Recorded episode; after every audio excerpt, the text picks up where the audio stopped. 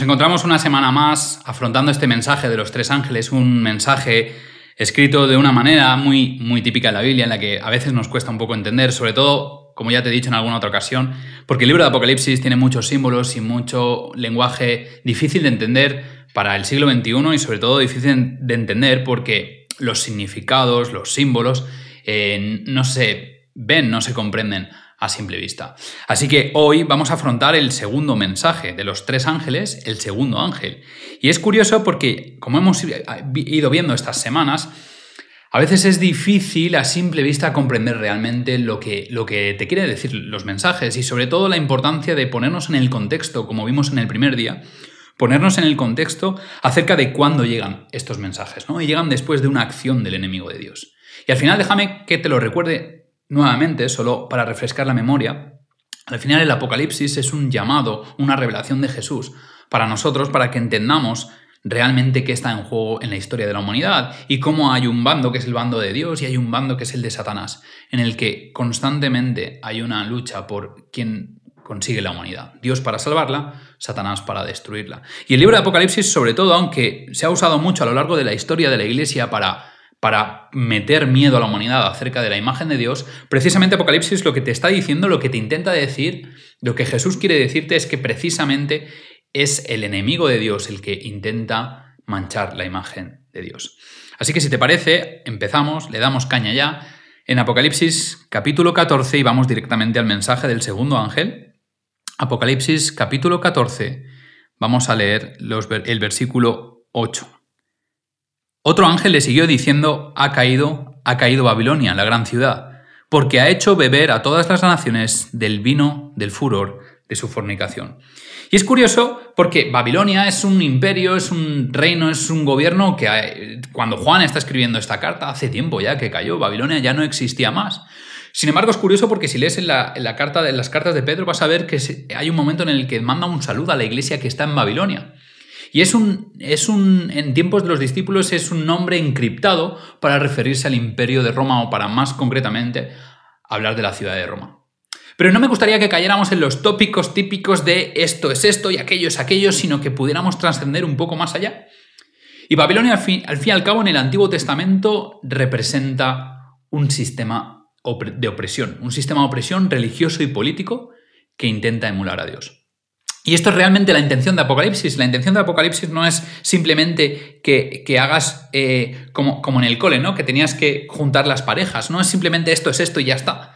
Sino que trasciendas un poco porque no es tanto lo que es, sino lo que representa.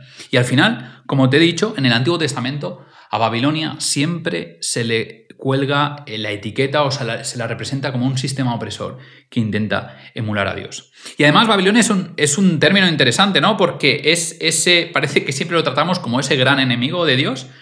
Y realmente Babilonia aparece como unas cinco veces más a lo largo del Apocalipsis, eh, concretamente en mucho en los capítulos 17 y 18, y siempre están asociados también a una gran prostituta que usa el vino como un elemento también para toxificar a las personas a las que le intenta em, ofrecer este vino. Así que, como he dicho, es un sistema opresor que priva la libertad. Que priva la libertad no solo de expresión, sino que priva la libertad también de, de la fe libre. Y también es un sistema engañoso, un sistema que, como he dicho, intenta emular a Dios e intenta em, imitar a Dios, pero que realmente su camino va hacia otro lado. Así que este es el contraste con la iglesia verdadera. La iglesia verdadera, Pablo y Pedro nos hablan de ella, y más concretamente Pedro nos dice que, la iglesia debería ser una nación de sacerdotes, un, reino de sacerdotes y una nación santa. La iglesia no se localiza en una geografía, es verdad que hay iglesias en varias ciudades, pero la iglesia no es, no la encuentras localizable en una sede, sino que la iglesia son las personas, y es un grupo de personas que se reunían en casas en aquel tiempo. Así que la iglesia conocida, la iglesia que leen los, los, contemporáneos de Juan cuando leen Apocalipsis, es una iglesia que se reúne en casas, una iglesia que está alejada de entidades políticas, de movimientos asociados a cualquier estado o nación, incluso, eh, como ya te he dicho, difícilmente de localizar geográficamente, porque estaban aquí y allá, de una manera en la que se unían no por el lugar en el que se encontraban, sino por quienes se encontraban. Así que imagínate cuando, cuando lees esto, Piensa en esa iglesia, en ese cristianismo tan natural, tan familiar, tan orgánico, tan sencillo. Un cristianismo que, que nos recuerda un poco a, pues, las cenas de Navidad, al, estar con los amigos. Ese cristianismo que giraba en torno a la figura de Jesús, sin duda, pero que estaba muy centrado en las personas y no tanto en las estructuras políticas. El problema es que em, el cristianismo tiene su recorrido a lo largo de la historia y quizá es ese el enfoque que Apocalipsis, o más concretamente el mensaje del segundo ángel, nos quiere decir.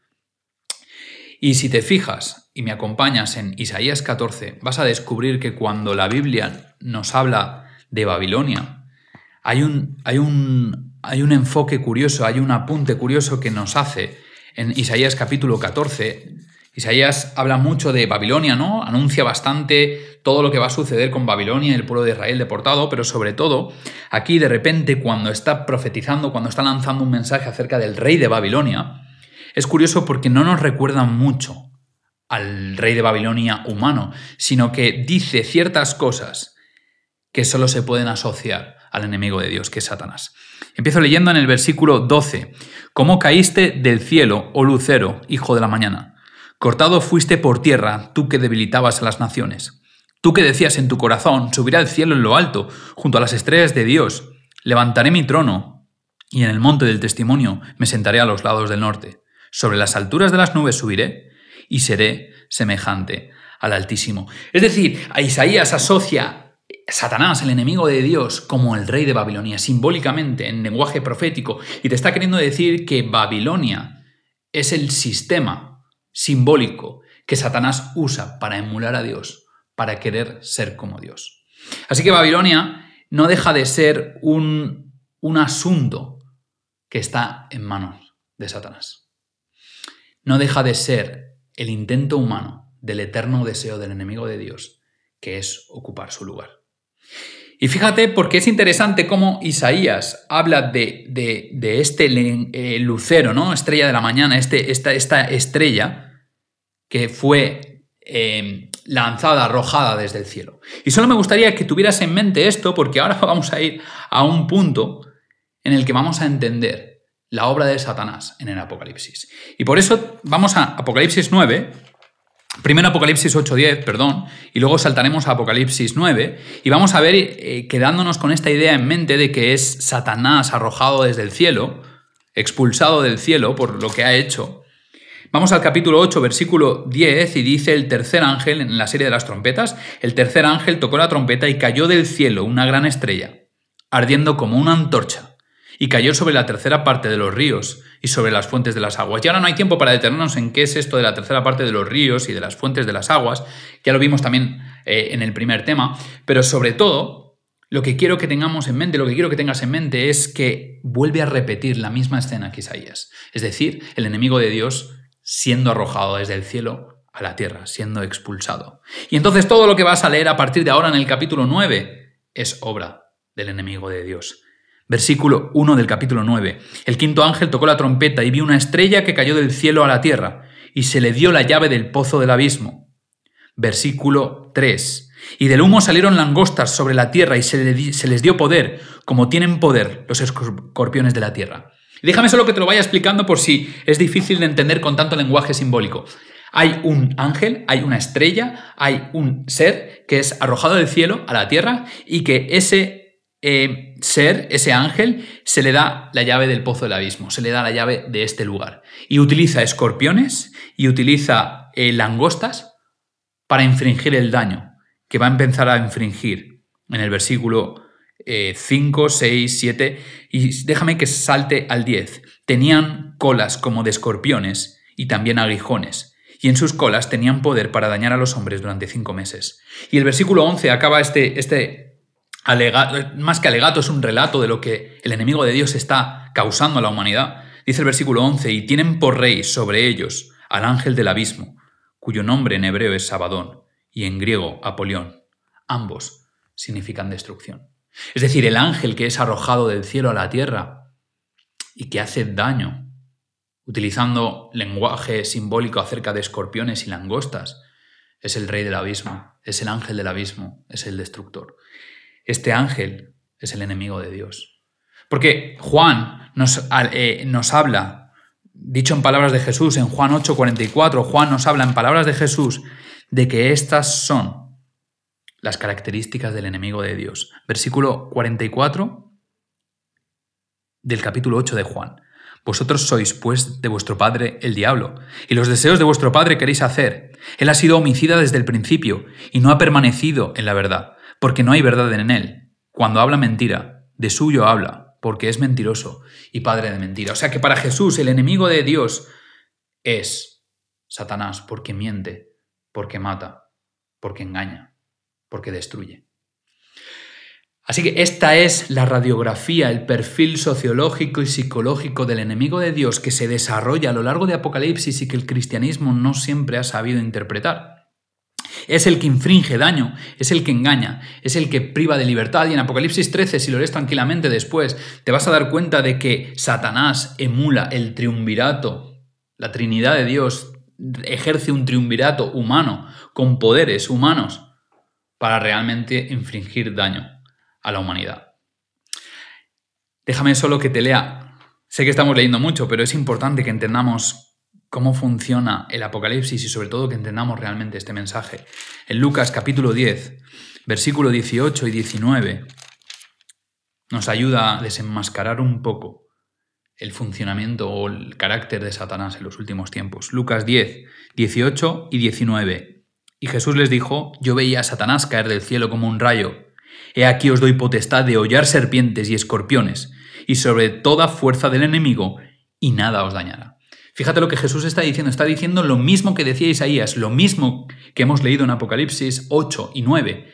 Un ángel del cielo, Satanás, está, ha caído a la tierra, ha infringido daño, y Dios, Jesús, les está dando poder a sus amigos, a sus discípulos, para pisar escorpiones, precisamente el elemento de destrucción y de dolor que usa Satanás en Apocalipsis para hacer daño a la humanidad. Así que Babilonia es ese intento humano de Satanás para conseguir lo que siempre ha querido, que es emular a Dios. Y por ello se convierte en un asesino, y por ello utiliza engaño, y por eso habla de el vino, la fornicación. Es un elemento tan extraño el vino de la fornicación porque eh, Babilonia lo usa para dar de beber a todas las naciones. Y esta palabra fornicación, adulterio, en la Biblia tiene un significado muy interesante. Pero antes de llegar a ese significado, me gustaría decirte que esto del vino, del furor, esto del vino de la pasión, también se utiliza para Dios. En Apocalipsis 19, 15 dice, de su boca sale una espada aguda para herir con ella las naciones, y él las regirá con vara de hierro, y él pisa el lagar del vino del furor y de la ira del Dios Todopoderoso. Aquí está hablando de Jesús, y te está hablando también de que hay un vino de su furor, un vino de su ira, un vino de, apasionado, ¿no? Un vino que viene de parte de Dios. Y no tiene por qué ser de la misma calidad, de la misma naturaleza que el vino que viene de Babilonia, porque si no estaríamos hablando de algo que hablaremos en el último día, y es este ciclo de violencia que va creciendo. Sino que Básicamente lo que puede estar significando cuando alguien te da a beber su vino es que alguien está ejerciendo su naturaleza. La naturaleza de Dios ya la veremos en el último día y la naturaleza de Satanás cuando en él mismo o uno de sus instrumentos ofrece su vino es un vino que lleva a engaño, es un vino que lleva a destrucción. Utiliza ese vino para intoxicar. La naturaleza de Satanás es expresar con engaños y ocultar su deseo de ser como Dios. Y es curioso porque el mensaje del Antiguo Testamento, quien se le acusa de adulterio constantemente es a Israel. Es Israel y no cualquier otro eh, imperio, y mucho menos Babilonia. No es Babilonia al que se le llama, al que se le etiqueta como adúltera. Es precisamente el pueblo de Dios, es Israel el que es la que es acusada de adulterio. Así que aquí es cuando empiezas a descubrir que realmente el concepto de adulterio solo está asociado a alguien que se supone a algo que se supone que tenía que haber surgido para algo bueno, pero que ha caído en manos del enemigo de Dios y ha ejercido la misma autoridad, la misma potestad y ha desarrollado las mismas costumbres y las mismas actitudes que el enemigo de Dios. Es ese cristianismo que debería ser bueno, es ese cristianismo que debería reproducir las acciones de Jesús. Y realmente estaba más anclado en la política, más anclado al poder, más anclado a, a hacer daño, a destruir, que realmente a la acción de Dios. Fíjate en Apocalipsis 18, versículos 23 y 24. Mensaje asociado también o dirigido a Babilonia. Luz de lámpara no alumbrará más en ti, ni voz de esposo y de esposa se oirá más en ti, porque tus mercaderes serán los grandes de la tierra, pues por tus hechicerías fueron engañadas todas las naciones. En ellas halló la sangre de los profetas y de los santos, y de todos los que han sido muertos en la tierra. Este es el fin de Babilonia. Esta es la acusación que Dios le hace a Babilonia. Babilonia, has ejercido lo mismo que ha ejercido tu rey, tu ángel, que es Satanás. Has ejercido engaño, porque el adulterio está asociado al engaño y lo veremos en palabras de Jesús. Has ejercido asesinato, porque has destruido a la gente. Isaías 14:20 nos dirá que el mismo rey de Babilonia, el mismo Satanás, ángel caído, ha destruido a su propio pueblo. Babilonia es ese cristianismo que debería haber sido para algo bueno y se ha corrompido, ha perdido el norte y se ha colocado en manos de Satanás. Me gustaría que no estuvieras buscando un ente religioso o un ente político al que asociar Babilonia. Me gustaría que te preguntaras y que nos preguntáramos juntos, aquellos que somos cristianos, que pertenecemos a una iglesia, ¿cuántas veces yo soy Babilonia? ¿Cuántas veces en lugar de ser cristiano para hacer el bien, para transformar el mundo, para aportar felicidad y para aportar la transformación de Jesús, cuántas veces con mis palabras, con mis pensamientos, con mis actos, estoy oprimiendo a los demás? ¿Cuántas veces utilizo el engaño como una herramienta para sacar mi, propio beneficio? ¿Cuántas veces puedo hacer daño a los demás? Porque aquí es a lo que se dirige precisamente Jesús en Mateo 5. Jesús en Mateo 5 cita dos mandamientos. Uno es el adulterio y el otro es el odio. Qué curioso, el adulterio casi siempre está asociado en la Biblia, como hemos visto, a una infidelidad hecha a Dios por parte de alguien que le debería supuestamente haber sido fiel. Casi siempre se asocia a una relación de pareja, Dios siendo el marido, la iglesia o el pueblo de Dios siendo la mujer. Jesús trata estos dos mandamientos y los eleva a una categoría en la que tú y yo deberíamos estar aspirando en estos momentos. El verdadero cristiano no busca el poder. El verdadero cristiano no busca ejercer opresión. El verdadero cristiano, da igual en qué escala de poder, debería estar buscando la sinceridad, la verdad, la transformación, el bien a los demás y sobre todo ser fiel a Dios. La mejor manera de alejarte de Dios es un cristianismo convertido en cristiandad. Convertido en, una, en un cristianismo de etiqueta. En, convertido en un cristianismo de afiliación. Sí, yo soy cristiano, pero ¿por qué?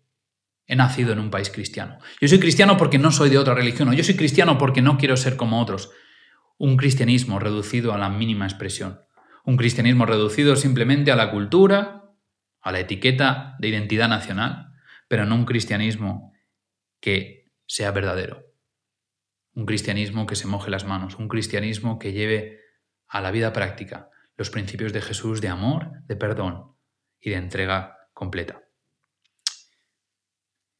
Babilonia es la historia de un cristiano, de una cristiana, que fue escogido, que se entregó a Jesús para llevar una vida de amor, de paz y de transformación, pero se perdió en el camino y se convirtió en una persona de opresión, de dolor, de engaño y de sufrimiento. Así que más que mirar a entidades, más que mirar a otros lugares, deberíamos estar reflexionando acerca de qué tipo de cristianismo es el que yo vivo en mi vida. Porque este es el mensaje de los últimos tiempos y cuando habla de la caída de Babilonia, siempre el lenguaje profético no está hablando de, de una caída real, porque realmente siempre está profetizada a futuro. Pero es que además en el Apocalipsis la caída de Babilonia no implica una caída, sino precisamente implica que el momento de más poder, de más eh, eh, desarrollo de acontecimientos por parte del enemigo de Dios va a ser precisamente en este momento. Por eso Jesús te vuelve a llamar. Ahora, cuando suceda esto, es el mejor momento para volver a Dios. Es el mejor momento para volver a un cristianismo.